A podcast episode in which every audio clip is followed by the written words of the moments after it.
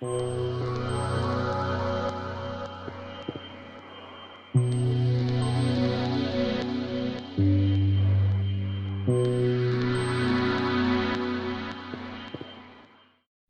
herzlich willkommen zu Lachen und Weinen.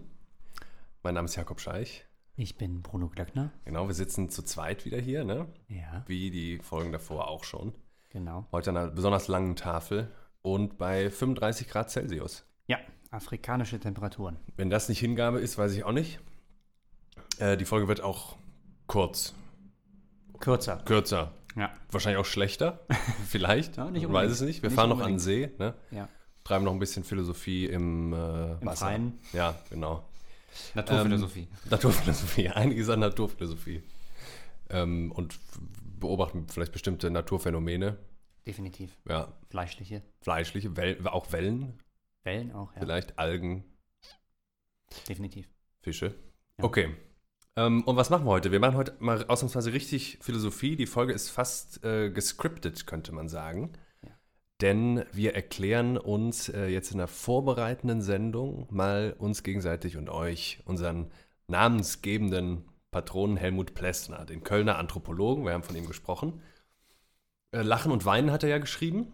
Und bevor wir in den nächsten beiden Folgen und oder mit in der nächsten Folge uns mit diesen beiden Phänomenen äh, menschlichen Verhaltens beschäftigen wollen, ähm, brauchen wir ein bisschen Grundlage, haben wir uns gedacht. Genau. Wir wollen eigentlich seinen Grundgedanken auseinandersetzen, damit wir damit die Voraussetzungen schaffen, um dann diese namensgebende Studie Lachen und Weinen äh, wiederum erklären zu können. So, wir haben das große Glück, äh, dass wir heute jemanden im Podcast haben, der äh, Experte ist sozusagen für Plessners Haupt... ehemaliger Ah, Experte. ehemaliger Experte, okay. Sagen wir mal Entschuldigung. so. Entschuldigung, aber wir haben ihn bekommen, ne? Ja. Ähm, äh, Experte für Plessners Hauptwerk, äh, die Stufen des Organischen und der Mensch, so heißt es, ne? Ja, richtig. Und genau. ich begrüße Bruno Glöckner. Hallo. Ja, toll, dass du es geschafft hast. Ja, freut mich auch. Und äh, wir machen also das, was wir in Folge 1 ähm, angekündigt haben, niemals zu tun, nämlich wir erklären jetzt so ein bisschen Zeugs. Aber es gibt auch genug äh, Quatsch dabei. Wir bleiben der bunte, kunterbunte Philosophie-Podcast. Und ähm, bevor wir einsteigen, machen wir, glaube ich, gleich die politischen fünf Minuten. Ende Ja. gibt es ein Wort zum Sonntag. Genau.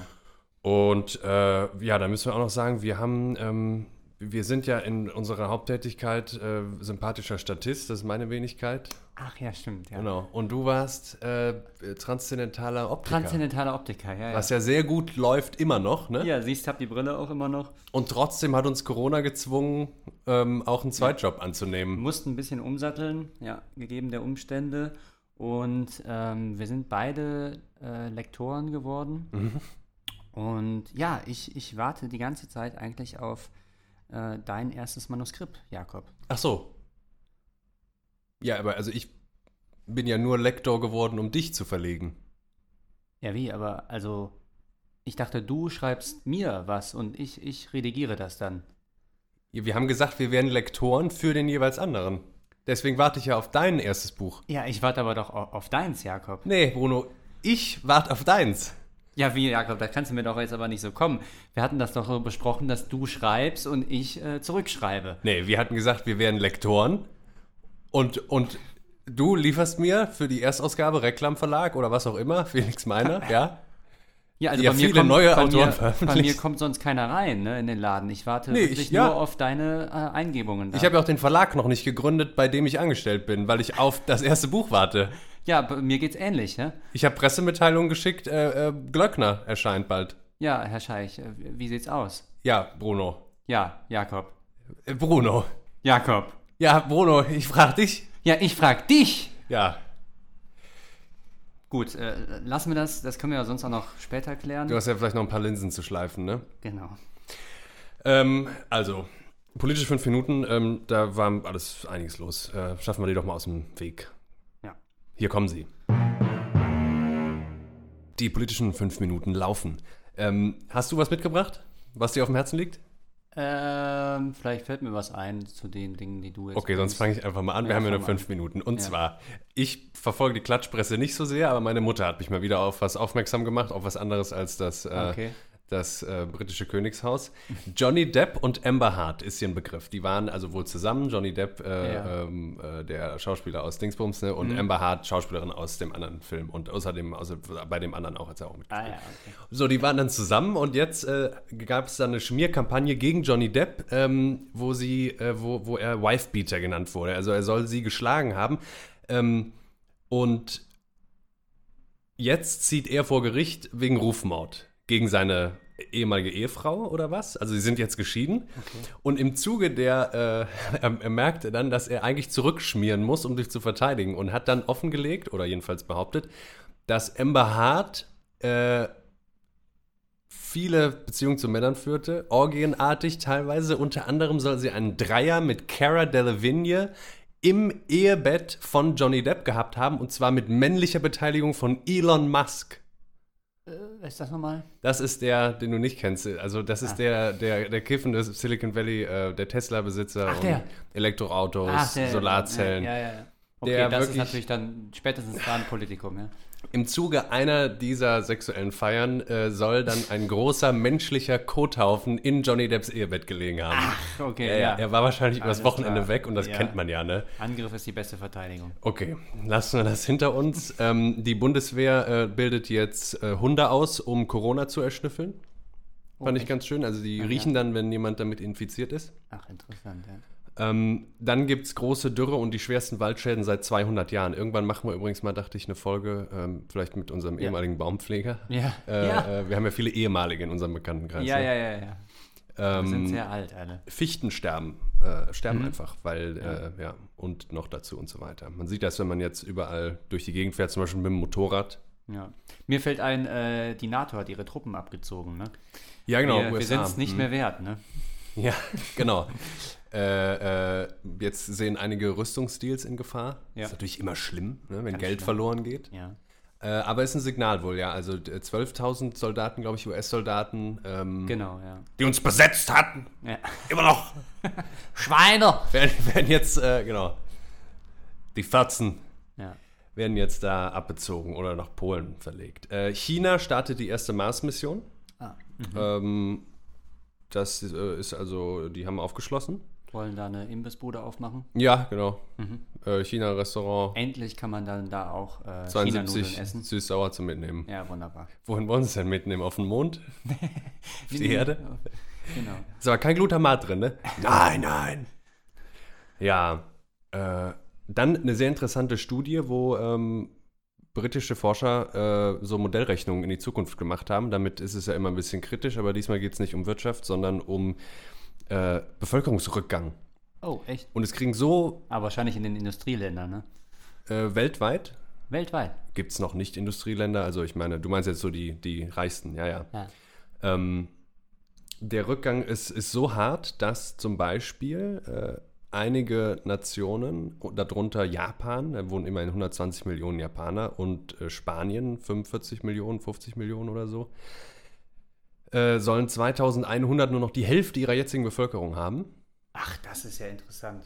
Weißt du, dass es in der, äh, in der Biologie, also in der, in der Populationslehre in der Biologie, diese natürliche Selbstbeschränkung einer ähm, Population gibt? Ach, Also die kommt dann irgendwann, also es ist dann eine, eine Parabel, die nach unten geöffnet ist und die kommt dann irgendwann an ihren höchsten Punkt und dann fällt es wieder, das Wachstum, und zwar rapide.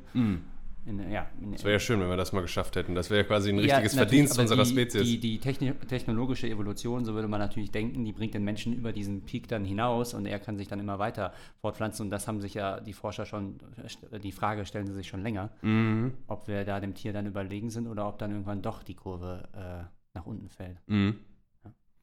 Ja, äh, ich glaube aber, ich befürchte, insgesamt wird, ähm, wird, es, wird, es, wird das Bevölkerungs... Nee, insgesamt sinkt es auch, genau. Also insofern stimmt das. Das wäre das wär die erfreuliche.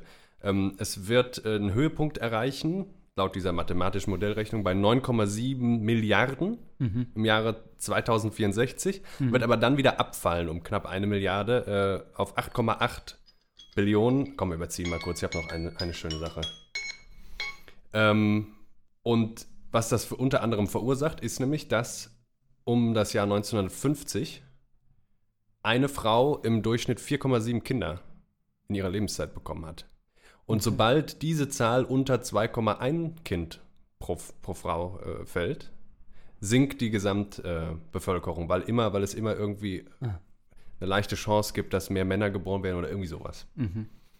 Ähm, und da gibt es aber jetzt ein Zitat, was ich hochinteressant fand. So, die Forscher beschreiben nämlich diese Entwicklung, Falling Fertility Rates, als äh, große Erfolgsgeschichte, wenn man aus einer anderen Perspektive als dem äh, Erfolg der biologischen Spezies Mensch drauf guckt, nämlich ein bisschen ideologisch oder ethisch. Ähm, es ginge nämlich nicht darum, also die nimmt nicht ab, weil die Männer unfruchtbarer werden oder die, die Spermien zurückgehen oder sowas, sondern instead it is being driven by more women in education and work, as well as greater access to contraception, äh, Verhütung, leading to women choosing to have fewer children. In many ways, falling fertility rates are a success story. Also da schlummert, da ist doch irgendwas wieder nicht so ganz faul, wenn man die beiden Sätze aufeinander hat. Also Sie stellen es als eine Folge der Emanzipation der Frau dar. Genau, der, also äh, ja, und der, der insgesamt äh, der, der höheren Gleichheit zwischen den Geschlechtern. Ja, ja. Ähm, und Frauen würden sich jetzt eben, also gebildete Frauen, vor allem arbeitende Frauen, ne, mhm. würden äh, jetzt frei wählen, weniger Kinder zu haben. Mhm. Also es ist, es, äh, äh, insofern ist es eine ja. Success Story. Ja, da entfällt dann der Vergleich zur Tierwelt, weil in der Tierwelt wird es dann dadurch unwahrscheinlicher, dass äh, bei einer erhöhten Popula Populationsdichte auch die Wahrscheinlichkeit von Krankheiten steigt mhm. und der äh, Was? bei uns auch nicht. Der Genpool. Kannst du uns nicht erzählen. Der, der Gen, Alle kerngesund. Der Genpool äh, homogener wird. So, und es soll dann, äh, also in, in anderen äh, Ländern ist es, äh, ist die Entwicklung entgegengesetzt. Also China wird sich fast halbieren, dafür Indien äh, kriegt ein Drittel drauf, wird dann mhm bevölkerungsreicher als China. Nigeria soll irgendwann 750 Millionen Einwohner haben. Mhm. Also ein afrikanisches Land, was jetzt auch schon mit Abstand das größte ist, mit 200 Millionen, hat dann 250 Millionen Einwohner mehr als ganz Europa. Wahnsinn. Muss man sich mal gucken, was sich da alles verschieben wird. Wahnsinn. Und die letzte Meldung in diesen überzogenen fünf, politischen fünf Minuten, wo es überhaupt nicht um Politik ging. Ne, die vorletzte.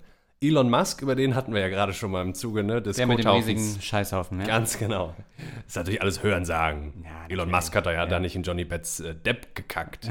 äh, Moment. so.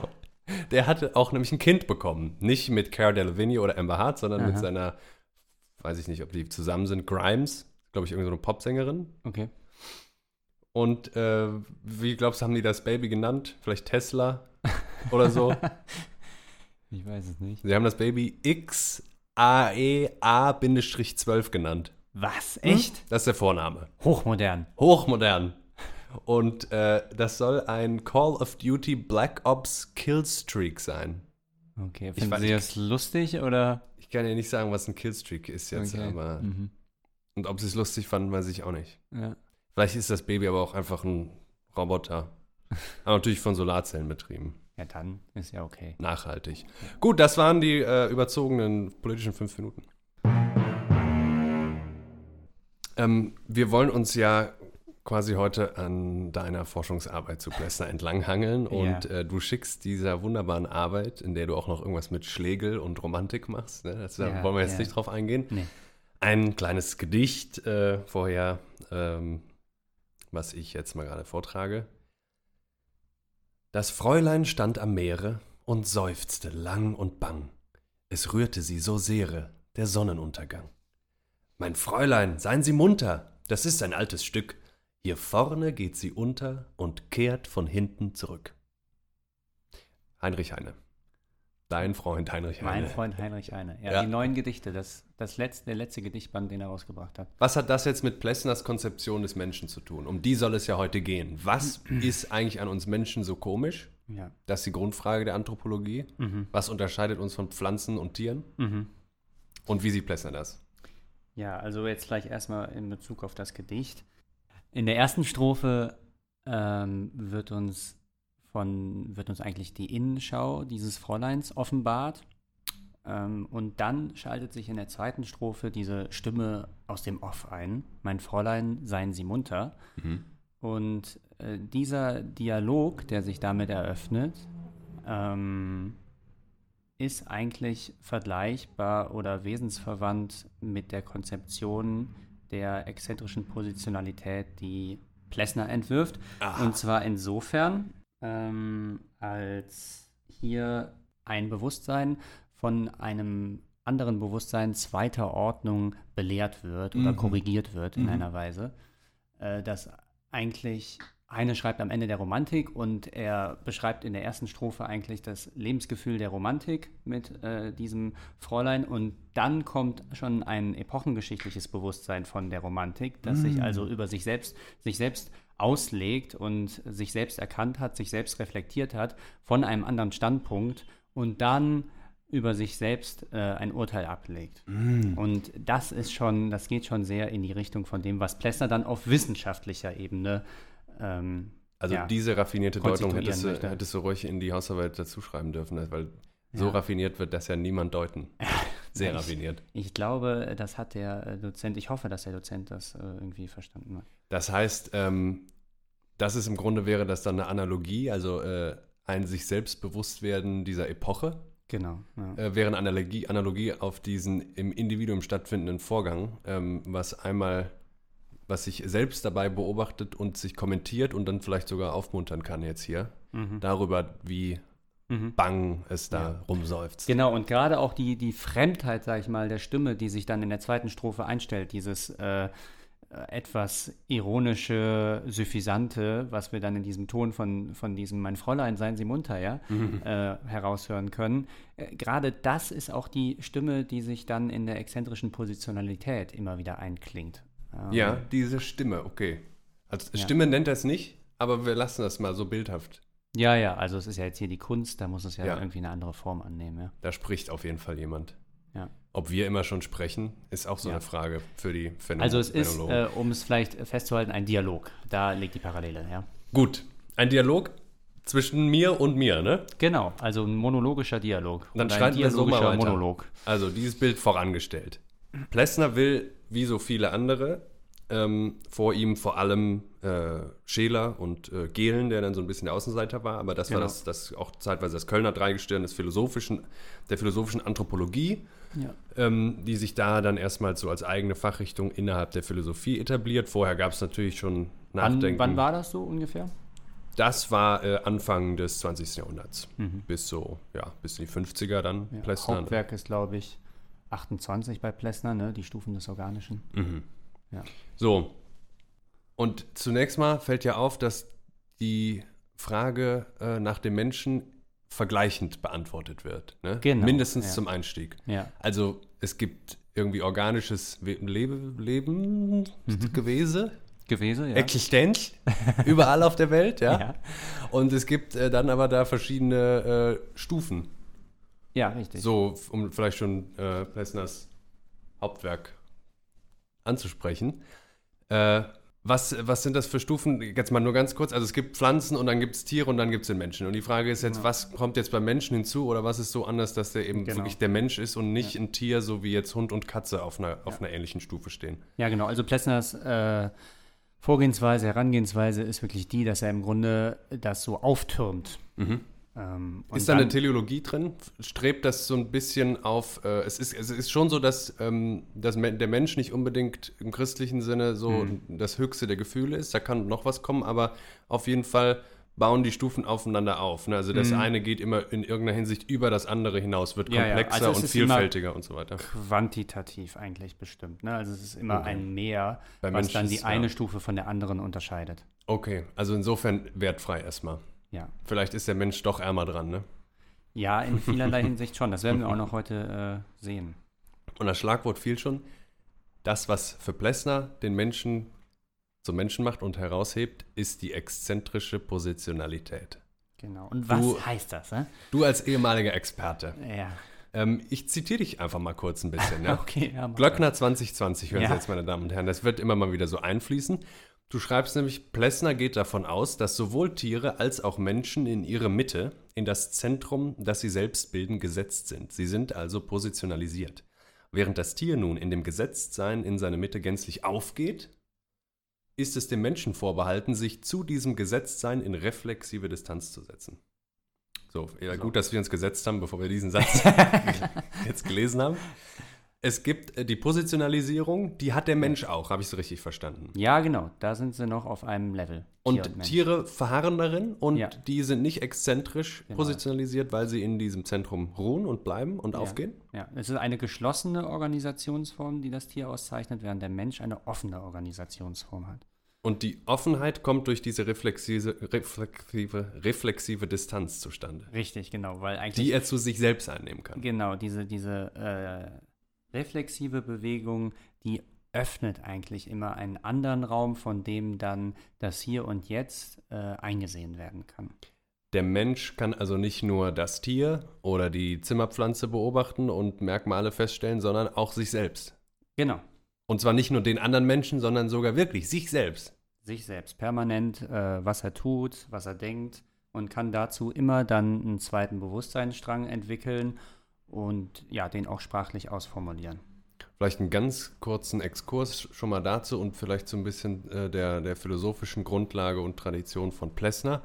Ähm, die Voraussetzung dafür, dass er sagen kann, der Mensch ist in der Lage, und zwar ein Mensch ist in der Lage, sich selbst zu äh, beobachten und gewissermaßen zu erforschen, äh, die ist eigentlich eine phänomenologische. Ne? Und Ja. da geht es bei Ja. Husserl äh, Ja. geht's schon darum, Bewusstseinsanalyse Ja, ja. wo ähm, ihm aufgeht, dass äh, der, oder er das sogar zu, zum zentralen Problem äh, der Philosophie macht, dass der Mensch, wenn er sich fragt, was er eigentlich ist, äh, eine Frage mit einem Mittel, was er eigentlich nicht voraussetzen kann, beantworten will. Er will nämlich sich erklären, warum, also was das Bewusstsein ist, wie es funktioniert, Mhm. oder man kann auch erstmal Psyche sagen, das ist Mhm. allgemeinverständlicher. Um das zu tun, hat er aber wiederum nur zur Verfügung eben dasselbe Bewusstsein und die Psyche und den Mhm. komischen Apparat, mit dem er kognitiv sich die Welt Mhm. erschließt. Und bevor er sich eben die ganze Welt erschließt, wie die Empirie das Mhm. machen will, äh, müsste man sich eigentlich ganz genau selbst fragen, äh, was passiert da und kann ich das nachvollziehen? Ja. Und das ist für Plessner eine wichtige Grundlage. Also auch Plessner geht davon aus, der Mensch hat in sich selbst mit all seinen Eigenheiten und vor allem seinen psychischen Eigenheiten ähm, den äh, ultimativen Forschungsgegenstand gefunden, sozusagen. Ja. Denn Untersuchungsobjekt und Werkzeug für diese Untersuchung sind dasselbe.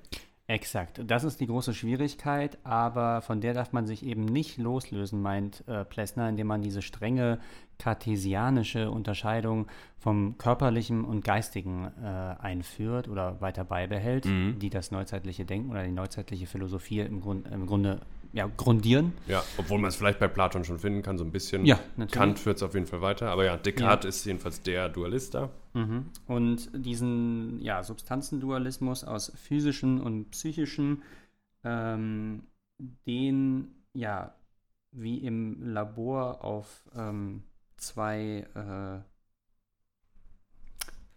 ja, Warten.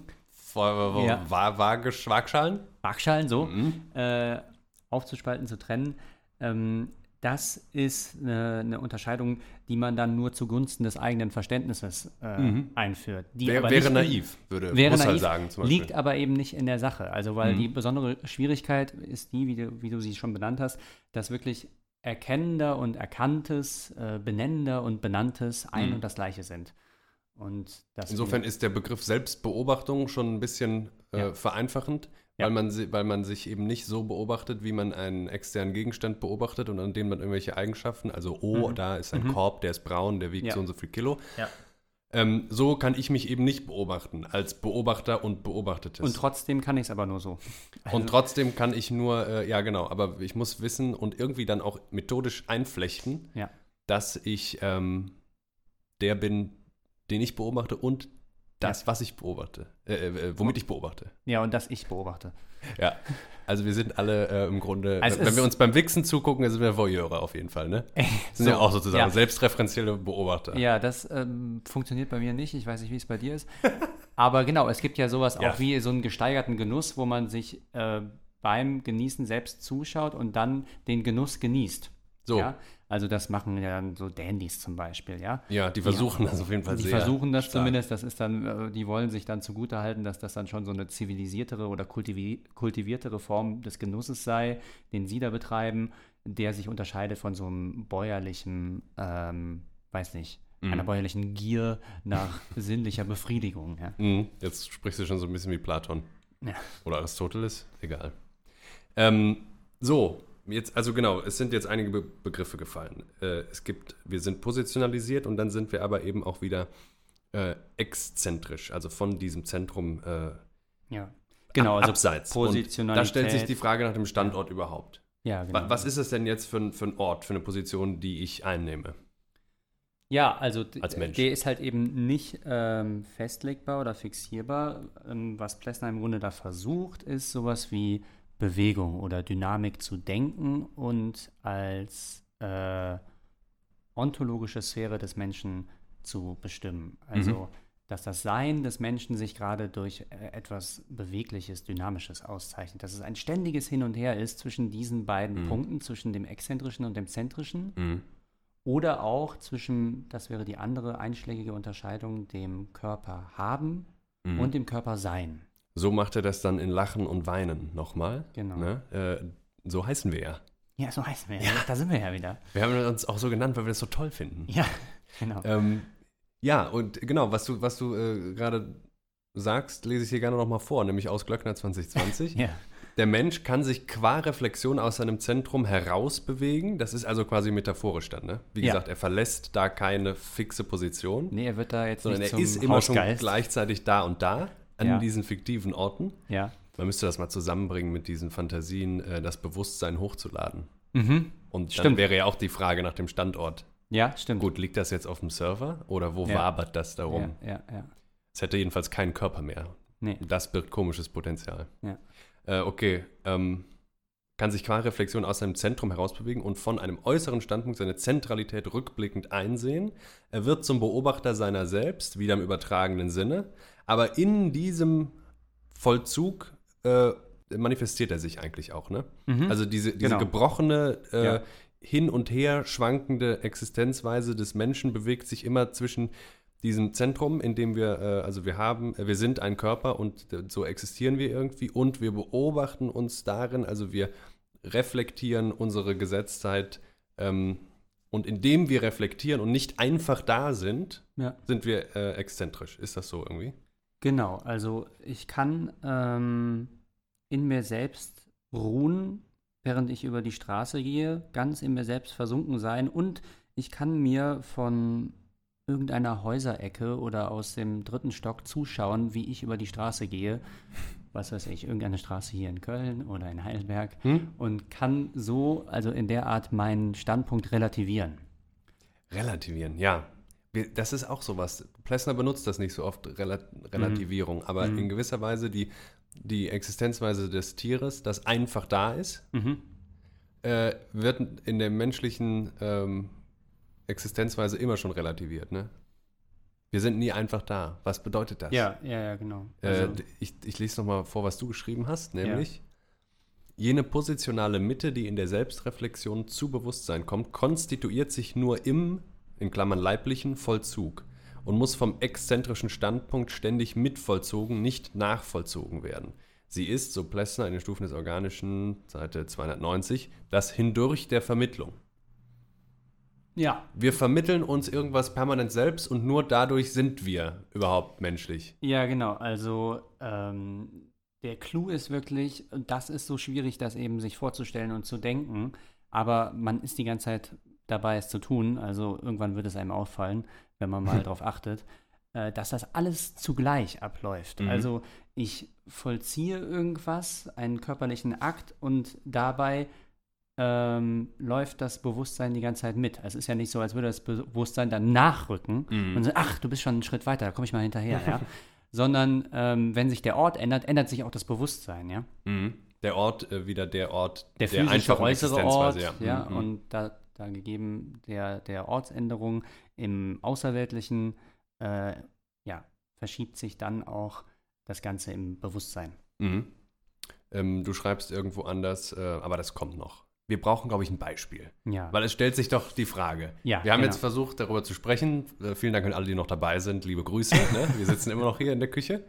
Ja, also Es ist nicht kälter geworden. Es Ähm, ist nicht kälter geworden. Und die, und die, die, das ist eine, ein grundsätzliches Problem, äh, die sich der Schreibende und Sprechende Philosoph und vor allem Phänomenologe und ähm, die Anthropologen dann auch, äh, dem Problem muss man sich stellen, dass Dinge beschrieben werden, die sich eigentlich in einem nichtsprachlichen Raum vollziehen. Also ich muss das versprachlichen, äh, was sich mir nicht in Form von, von fertigen Gedanken und Worten aufdrängt. Ne? Mhm. Einer, der das versucht hat, und äh, wir wollen das mal frei interpretieren, um dieses Durcheinander der menschlichen Existenz zu äh, äh, äh, darzustellen, ist Woody Allen. Und da, da wolltest du äh, Ja. ja. noch ankündigen. Ja, also äh, wo mir das aufgefallen ist mit Woody Allen, also in, in meiner Arbeit äh, komme ich ein bisschen so zu diesem Punkt, dass es da so eine Wahlverwandtschaft gibt zwischen exzentrischer Positionalität und Ironie. Und ähm, Woody Allen ist jemand, der jetzt Ironie wirklich wie kein zweiter beherrschte. Ähm, und wo es aber wirklich dann augenscheinlich äh, für mich wurde, war in dem ersten Grundgesetz, in dem ersten anthropologischen Grundgesetz, das im Grunde ein Resultat äh, aus der exzentrischen Positionalität ist, da es eine Bewältigungsform darstellt. Mhm. Also die Grundgesetze, die sind dann nur nochmal Konklusionen aus dieser ähm, Grundsituation, die den Menschen auszeichnet, nämlich eben diese Exzentrizität. Mhm. Und das sind im Grunde Reaktionsweisen. Und das erste ist, äh, heißt, das ist die natürliche Künstlichkeit. Und äh, da lese ich Total nur mal, widersprüchlich. Total, ja, genau, die sind ja alle widersprüchlich. Das Ja. Widersprüchliche ist ja das Beschreibende. Der. Mensch. Ja. Äh, da heißt es, die exzentrische Positionalität kann ein Korrektiv bilden. Plessner spricht sogar von einem Gewissen, das sich konstitu konstituiert, sobald ein Wissen von der Positionalität vorliegt. Also Positionalität ist gleichzusetzen mit Zentrizität. Ja? Mhm. In ihr werden all jene Kämpfe zwischen Trieben höherer und niederer Art ausgefochten. Sie ist der Kampfplatz der Antagonismen. Der Kampfplatz der Antagonismen und jetzt hören wir uns mal dabei zu, wie das so klingen mag. Also ihr kriegt quasi geliefert einen echten Bewusstseinsfluss.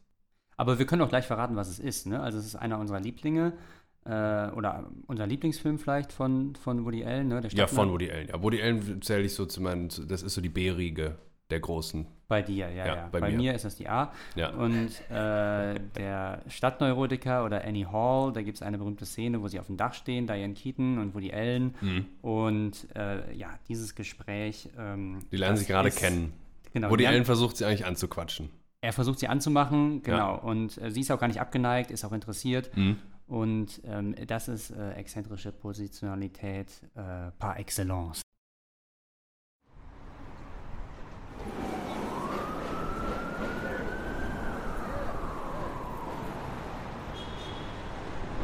Äh, Sind das da Fotografien, die Sie gemacht haben? Äh, ja, ja, Klimmzüge einer ein Dilettantin. hochgestochener Die Käse. sind wundervoll.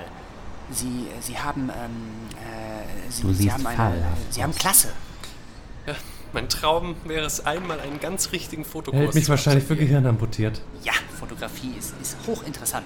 Es ist äh, eine, eine neue Möchten Kunstform, wissen, der sich ästhetische Kriterien noch nicht hera herausgebildet haben. Ästhetische Kriterien, Sie meinen, äh, ob es ein gutes Foto ist oder für nicht? ihn. Ja, dran. das Medium äh, tritt als Träger der, der Kunstform Keine an Ahnung, deren Stelle. ich spreche. Sie merkt Für wahrscheinlich, mich ist dass es eher eine Sache bin. des Instinkts, also ich meine mehr eine Sache des äh, Gefühls. Ich versuche es zu Ich spüren hoffe, und nicht zu viel darüber nachzudenken. wie all die anderen. Intellektuell gesehen richtig, doch es braucht ästhetische Leitlinien. Ich ansonsten klinge wie ein Rundfunksprecher. Entspann dich, Junge. Ähm, ja, und äh, gut, ganz so schlimm ist unser alltägliches Erleben, wenn wir so vor uns hin existieren, nicht, ne? Genau, es kommt uns nicht allzu sehr dann, oder es kommt uns nicht in der Weise zu Bewusstsein, wie es jetzt äh, hier dann in diesem Dialog in der, in der Kunst Ja. am Ende dann wieder dargestellt wird. Ne? Die Kunst kann das dann doch wieder zum Vorschein bringen, solche Dinge. Ja.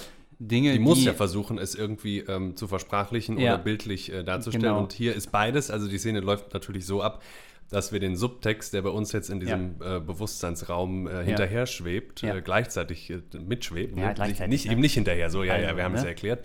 Ähm, der ist äh, in Form von Untertiteln dann zu den Genau. bewusst gesprochenen ist natürlich Sätzen wesentlich eleganter. Wir haben eben nun mal hier nur das eine Medium. Ja. Dafür habe ich mich aber trotzdem schick gemacht, ne? Ja, genau. Du hast Für- es schick gemacht. Für Ja. den Podcast mal wieder. Ja. So. Wir haben, glaube ich, jetzt schon ein bisschen begriffen, was exzentrische Positionalität ist ähm, und detaillieren das gleich noch ein bisschen. Äh, viel mehr wollen wir heute dann auch gar nicht mehr machen. Aber äh, exzentrisch kennt man erstmal aus der Alltagssprache. Ne? Also ein Exzentriker ist Ja. ja so ein, Mhm. so, ein, so ein bunter Vogel. Genau. Ich sehe vielleicht auch manchmal exzentrisch aus. ja, hättest du es gerne.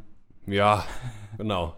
So, genau, stellen wir uns doch einfach die Frage. Ja. Bin ich äh, ein Vollidiot oder habe ich da irgendwas verstanden, wenn ich mich Ja. ähm, exzentrisch Ja. kleide? Wenn ich, also, ich meine, das ist ja was, was nicht unbedingt bewusst passiert, dann ist es immer ein bisschen äh, unangenehm Mhm. vielleicht, aber ähm, Ja, das wäre die Frage, ne? Hat der Exzentriker da uns was vorweg, weil er eingesehen hat, dass irgendwie das Menschsein sowieso eine exzentrische Sache ist, dass man sowieso immer äh, nicht in seinem Zentrum aufgehen kann? man ist nie ganz bei sich, man ist Genau. nie einfach so da, man ist man läuft immer neben sich her, man steht immer neben sich, man äh, begleitet sich immer beim Spazier, äh, Spaziergang. Man ist keine ungebrochene Einheit und man kann auch Genau. nicht, äh, indem man normal aussieht, äh, diese dann herstellen. Genau, genau.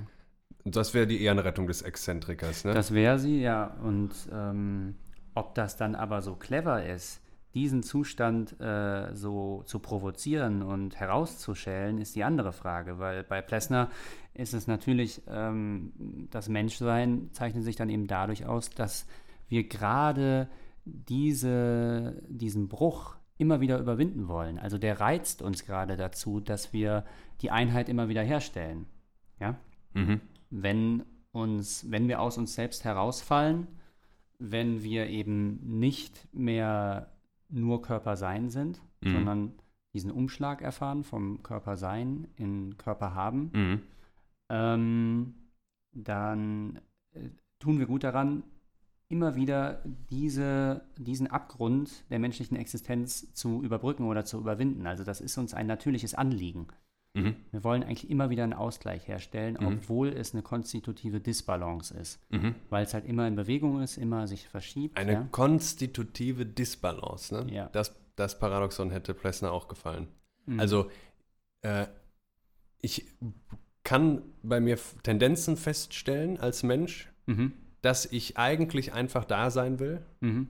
oder aber äh, vielleicht nur beobachten will, ja? Ja. Das gibt es ja auch. Also äh, der Phänomenologe muss das quasi zu seinem Beruf machen. Äh, Ja. Er wird sich selbst Forschungsgegenstand. ja, genau. Ja. Ähm, oder beim Exzentriker oder reinen Ästheten auch, könnte man sagen. Ja, man will nur noch sich selbst als schön, als geschmackvoll wahrnehmen und äh, so auch gesehen werden. Im zweiten Schritt aber, ne? also Mhm. erstmal setzt das ja voraus, dass man sich selbst nur Mhm. beobachtet unter diesen äh, Mhm. Gesichtspunkten. Ähm, Also sagen wir mal, der Exzentriker hat es einerseits verstanden und andererseits vergeigt das total. Ne? okay, Weil, was ja äh, dann auch wieder konstitutiver Widerspruch wäre. ja. Also äh, er hat verstanden, dass wir exzentrisch positionalisiert sind, aber er verharrt dann, er glaubt dann, er könne dann in diesem exzentrischen Standpunkt verharren und das funktioniert eben nicht, weil es ist eben das Hin und Her ist das Auszeichnende. Mhm. Das wäre, das wäre doch eigentlich eine gute Beschreibung ähm, unserer gleichzeitigen Faszination und äh, Abneigung. irgendwann An Angewidertheit äh, Ja. Dandys gegenüber. Ne? Ja, ja. Und so wirklich Ästheten, die komplett im Ästhetentum aufgehen. Also irgendwann muss man dann auch mal, Fünf Grade sein lassen. auch, ja, oder auch mal, ein, also den, den ich, mir fallen wieder nur obszöne Beispiele ein, aber den Körper auch mal Ja. ähm, genießen lassen. Ja. Ne? Mhm. Sich Ja. nicht nur, und man muss, man muss mal rennen und scheißen und Ja, ja. so weiter. Und so die Und also diese exzentrische, dieser, dieser Blitz, sage ich mal, der da durchs Bewusstsein zuckt, äh, der ist ihm blitzartig, ja. Das ist ein kurzer Moment. Mhm. Das ist äh, in einer Plötzlichkeit. Mhm. Ne? Auf einmal, ach guck mal hier, da, da laufe ich ja gerade, da Mhm. gehe ich ja gerade hier um die Ecke so. Ne? Mhm. Das, äh, ich bin ja nicht die ganze Zeit in der exzentrischen Positionalität. Ne? Nee, nee, nee. Und oft kann man es noch nicht mal versprachlichen. Man spürt Genau. diesen Riss nur plötzlich, der das Alltagsbewusstsein ähm, so ein bisschen, Ja, der so ein bisschen daran erinnert, dass das bei uns alles äh, komplexer ist. Ja. Wir, wir nutzen das mal zum kleinen Einstieg dann auch in äh, das Werk, ähm, was äh, folgen wird und worum es uns ja eigentlich in der Hauptsache geht, Lachen und Weinen, Mhm. aufzuschlagen. Da versucht er nämlich die exzentrische Position nochmal zusammenzufassen und zwar als ein gleichzeitiges Körpersein und Körperhaben. Das Leibsein beschreibt im Grunde, wie ich in jeglichen Betätigungen meines Körpers im Vollzuge dieser Betätigung aufgehe. So, ich habe es nämlich auch hier. Für gewöhnlich, ich zitiere jetzt Plessner, Lachen und Weinen, für gewöhnlich in eindeutigen Situationen, die sich eindeutig beantworten und meistern lassen, antwortet der Mensch als Person und bedient sich dazu seines Leibes. Insofern hat er also Leib. Als Sprachwerkzeug, als Greif-, Stoß-, Stütz- oder Tragorgan, als Bewegungsmittel, als Signalisierungsmittel, als Resonanzboden seiner Emotionen. Er beherrscht den Leib, er lernt ihn zu beherrschen und insofern äh, er ihn als Instrument zum Beispiel einsetzen kann, hat Ja. er ihn. Er macht ihn sich dienlich, ja. Ähm, das Ziel dieser Beherrschung, schreibt er dann irgendwo weiter. Also denken wir zum Beispiel mal an Meditation, ist auch noch ein Beispiel. Da soll man sogar äh, den Atemvorgang unter bewusste Kontrolle bringen und so weiter. Also Ja, Ja. aber Meditation ist genau das Gegenteil von Exzentrizität. Die versucht eigentlich Exzentrizität immer ähm, auszuschalten eigentlich. Dass man in sich selbst zum Ruhen kommt, ist das Ziel bei Meditation. ja, aber es ist ja eine, ist ja eine Blendgranate, ist ja offensichtlich. Ja, Also man kann Interessantes erreichen, aber er beschreibt es hier zum Beispiel als äh, das Gegenteil. Also der, der meditiert, der schafft es nicht in seinem Leib sein aufzugeben, sondern Mhm. der hat im äußersten Maße seinen Leib nur noch, weil er ihn komplett verinstrumentalisiert, indem er alle die autonomen Prozesse eigentlich unter, seine, unter seine Kontrolle bringen will. Mhm. Äh, äh, äh, da schreibt er, wenn man gewissen Berichten Glauben schenken darf, können manche Menschen den Kreislauf, die Atmung, sogar die Wärmeregulation in ihre Gewalt bringen. Mhm. So, das Ziel der Beherrschung, entweder im Dienst der Bejahung körperlichen Daseins und dann bald auf Spitzenleistung, bald auf völlige Entspanntheit, das heißt Grazie gerichtet, oder aber im Dienst der Körperverneinung, der Askese und Weltflucht, ja, also da wären wir, ist dem Menschen durch seine physische Existenz gestellt als Leib im Körper. Dass er jetzt hier Leib und Körper benutzt, verwirrt ihn selbst kurz. Diese Doppelrolle erläutert er dann. Erläutert er dann. Und zwar muss sich der Mensch mit dieser Doppelrolle, ja, also er, Ja. er schafft es halt, das ist dieses Problem der Versprachlichung, für sein Theorem exzentrische Positionalität, für dieses Gleichzeitige, Ja. äh, er kann es nur versprachlichen, indem er äh, metaphorisiert eigentlich. Ne? Ja. Ähm, mit dieser Doppelrolle muss sich jeder vom Tage seiner Geburt an abfinden, jedes Lernen, zu greifen und die Sehdistanzen den Greifleistungen anzupassen, zu stehen, zu laufen und so weiter, vollzieht sich aufgrund und im Rahmen dieser Doppelrolle.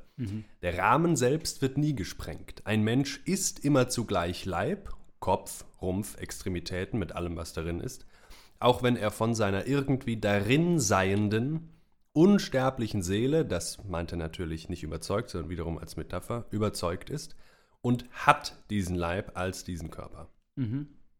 Die Möglichkeit für die physische Existenz, derart verschiedene verbale Wendungen zu gebrauchen, wurzelt in dem doppeldeutigen Charakter dieser Existenz selbst. Er hat sie und er ist sie. Also dieses Körper, sein Körper haben überträgt er hier sogar auf die Existenz. Ne? Mhm. Äh, der Mensch ist das, was existiert, weil er das, wie wir es erklärt haben, exzentrisch äh, reflektieren kann, hat er diese Existenz auch. Und das ist jetzt das, was den Menschen auszeichnet. Nur der Mensch kann das. Herzlichen Glückwunsch. Gegenüber dem Tier. Das Tier Bis kann, nächste Woche. Das Tier kann, genau, kann das nicht. Ich, ich hätte ein Beispiel, also ähm, wo sich diese Kluft auftut, wäre zum Beispiel, ich, ich ähm, bin ganz äh, in meinem körperlichen Vollzug, während ich gehe, und dann sehe ich einen Türspalt und dann muss ich eigentlich anfangen, meinen Körper zum Gegenstand zu machen. Also ich gehe nicht mehr in dem Zustand des Körpers, in dem Körperzustand auf, in dem ich mich befinde, sondern der Körper wird mir dann gegenständlich, weil ich ihn abmessen muss und für geeignet halten muss oder ungeeignet, um durch diesen Türspalt zu gelangen. Mhm. Und ihr seht schon, es ist ein bisschen komisch, die ganze Sache, ja. Mhm. Es wird so, es wird, ge- gewinnt eine Komik. Zur Veranschaulichung. Ähm, Ja. Es wäre doch toll, stellen wir uns das mal vor, ein Tier kämpft gegen Menschen. Ja. Wer gewinnt denn So. da jetzt? Was sind denn So. da jetzt die Eigenheiten? Wenn das doch nur schon mal irgendein, irgendein genialer Typ aus der deutschen Geistesgeschichte sich gefragt hätte. Hat er. Und Was? Äh, Plessner hat es auch gesehen, hat Was? selbst erkannt und gibt eine Fußnote in Lachen und Weinen. Und zwar sind wir wieder bei unserem Freund Heinrich von Kleist. Unser lieber Freund Heinrich. Wir hatten Hallo schon Heinrich. einmal. Hallo Heinrich. der berühmte Freund Text vom Marionettentheater, ne? Genau. Ähm, das ist eigentlich äh, ja, die, die letzten Absätze. Ich lese das mal vor und wir werden das dann erläutern. Beschrieben wird ähm, der, der, der Kampf, der Fechtkampf zwischen einem Bären und einem Menschen, einem ja. talentierten Fechter. Der Mensch hat den, hat den, äh, hat das, äh, hat den Degen, Genau. der Bär natürlich nicht. Seine der nimmt Tatze. seine Tatzen. Er Ne? hat seine Tatze. Also, bei dieser Gelegenheit sagte Herr C. freundlich, muss ich Ihnen eine andere Geschichte erzählen, von der Sie leicht begreifen werden, wie sie hierher gehört. Ich befand mich auf meiner Reise nach Russland auf einem Landgut des Herrn von G., eines livländischen Edelmanns, dessen Söhne sich eben damals stark im Fechten übten. Besonders der Ältere, der eben von der Universität zurückgekommen war, machte den Virtuosen und bot mir, da ich eines Morgens auf seinem Zimmer war, ein Rapier an. Wir fochten. Doch es traf sich, dass ich ihm überlegen war. Leidenschaft kam dazu, ihn zu verwirren. Fast jeder Stoß, den ich führte, traf, und sein Rapier flog zuletzt in den Winkel. Halb scherzend, halb empfindlich sagte er, indem er das Rapier aufhob, dass er seinen Meister gefunden habe. Doch alles auf der Welt finde den seinen, und fortan wolle er mich zu dem meinigen führen. Die Brüder lachten laut auf und riefen Fort, fort, in den Holzstall herab. Und damit nahmen sie mich bei der Hand und führten mich zu einem Bären, den Herr von G., ihr Vater, auf dem Hofe auferziehen ließ. Der Bär stand, als ich erstaunt vor ihn trat, auf den Hinterfüßen, mit dem Rücken an einen Pfahl gelehnt, an welchem er angeschlossen war die rechte Tatze schlagfertig erhoben und sah mir ins Auge. Das war seine Fechterpositur. Ich wusste nicht, ob ich träumte, da ich mich einem solchen Gegner gegenüber sah. Doch stoßen Sie, stoßen Sie, sagte Herr von G., und versuchen Sie, ob Sie ihm eins beibringen können. Ich fiel, da ich mich ein wenig von meinem Erstaunen erholt hatte, mit dem Rapier auf ihn aus. Der Bär machte eine ganz kurze Bewegung mit der Tatze und parierte den Stoß. Ich versuchte ihn durch Finden zu verführen. Der Bär rührte sich nicht. Ich fiel wieder mit einer augenblicklichen Gewandtheit auf ihn aus, eines Menschen Brust würde ihn unfehlbar getroffen haben. Der Bär machte eine ganz kurze Bewegung mit der Tatze und parierte den Stoß. Jetzt war ich fast in dem Fall des jungen Herrn von G. Der Ernst des Bären kam hinzu, mir die Fassung zu rauben, Stöße und Finden wechselten sich, mir triefte der Schweiß umsonst.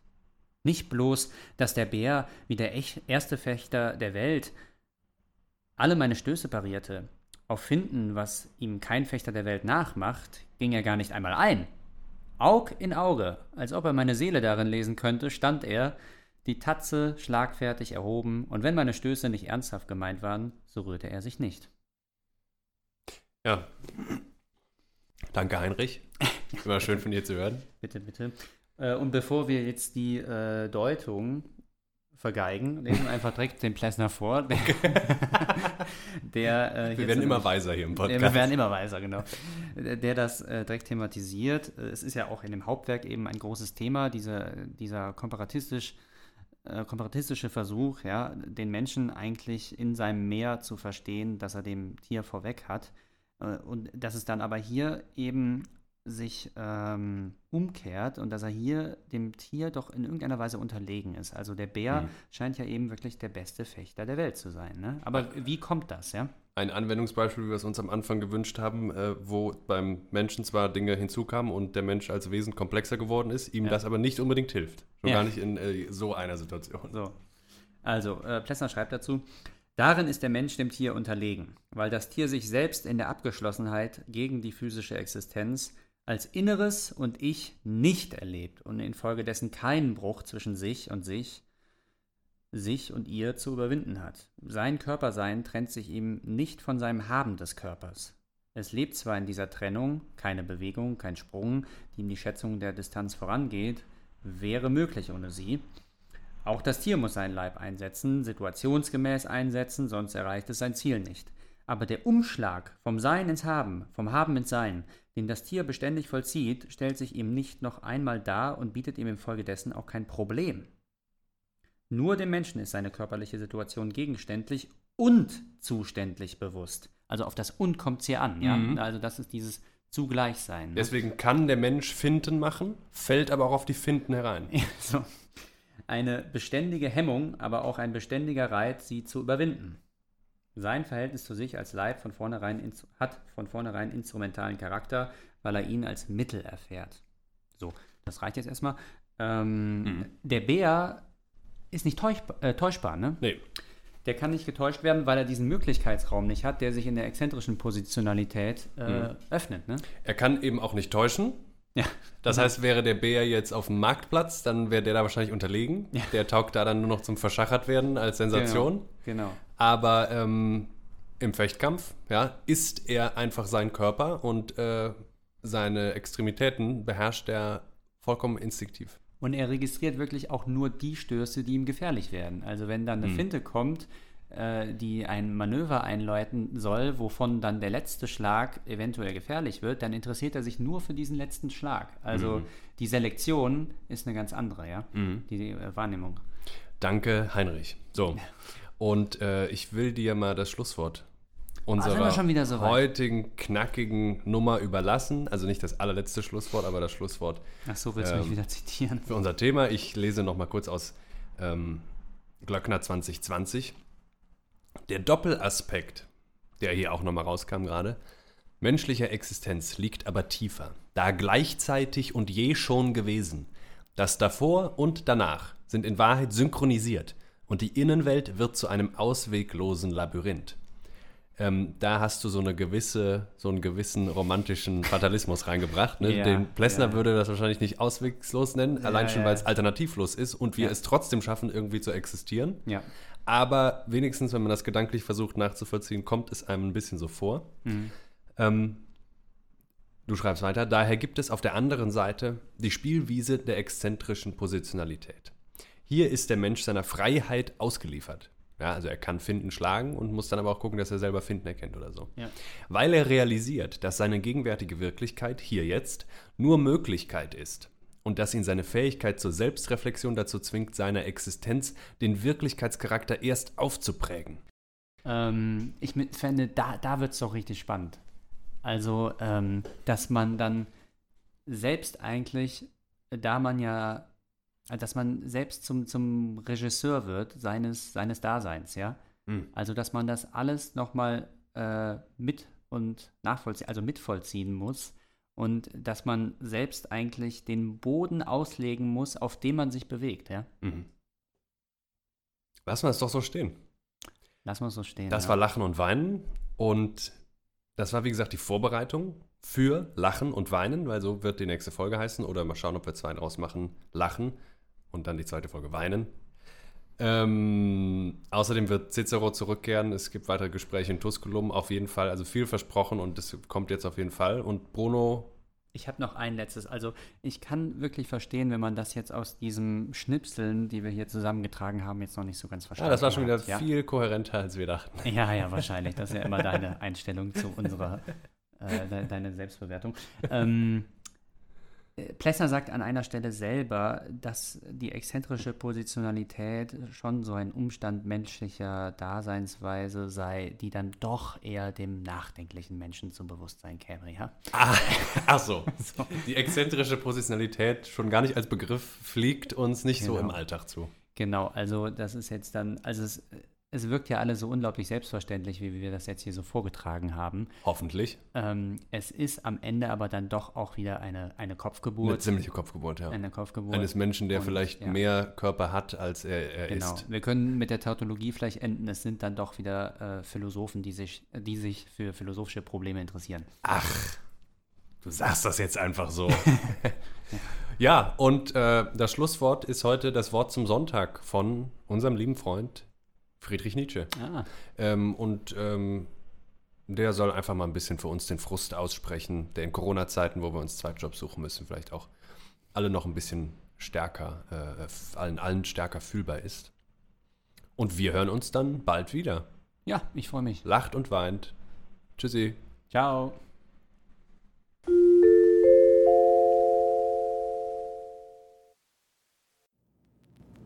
Das Wort zum Sonntag. Der unmögliche Stand. Arm, fröhlich und unabhängig, das ist beisammen möglich. Arm, fröhlich und Sklave, das ist auch möglich. Und ich wüsste den Arbeitern der Fabriksklaverei nichts Besseres zu sagen, gesetzt sie empfinden es nicht überhaupt als Schande, der Gestalt, wie es geschieht, als Schrauben einer Maschine und gleichsam als Lückenbüßer der menschlichen Erfindungskunst verbraucht zu werden. Pfui, zu glauben, dass durch höhere Zahlung das Wesentliche ihres Elends, ich meine ihre unpersönliche Verknechtung, gehoben werden könne.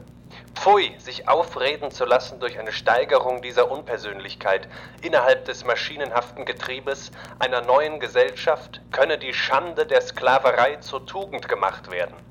Pfui, einen Preis zu haben, für den man nicht mehr Person, sondern Schraube wird. Seid ihr die Mitverschworenen in der jetzigen Narrheit der Nationen, welche vor allem möglichst viel produzieren, möglichst reich sein wollen? Eure Sache wäre es ihnen, die Gegenrechnung vorzuhalten.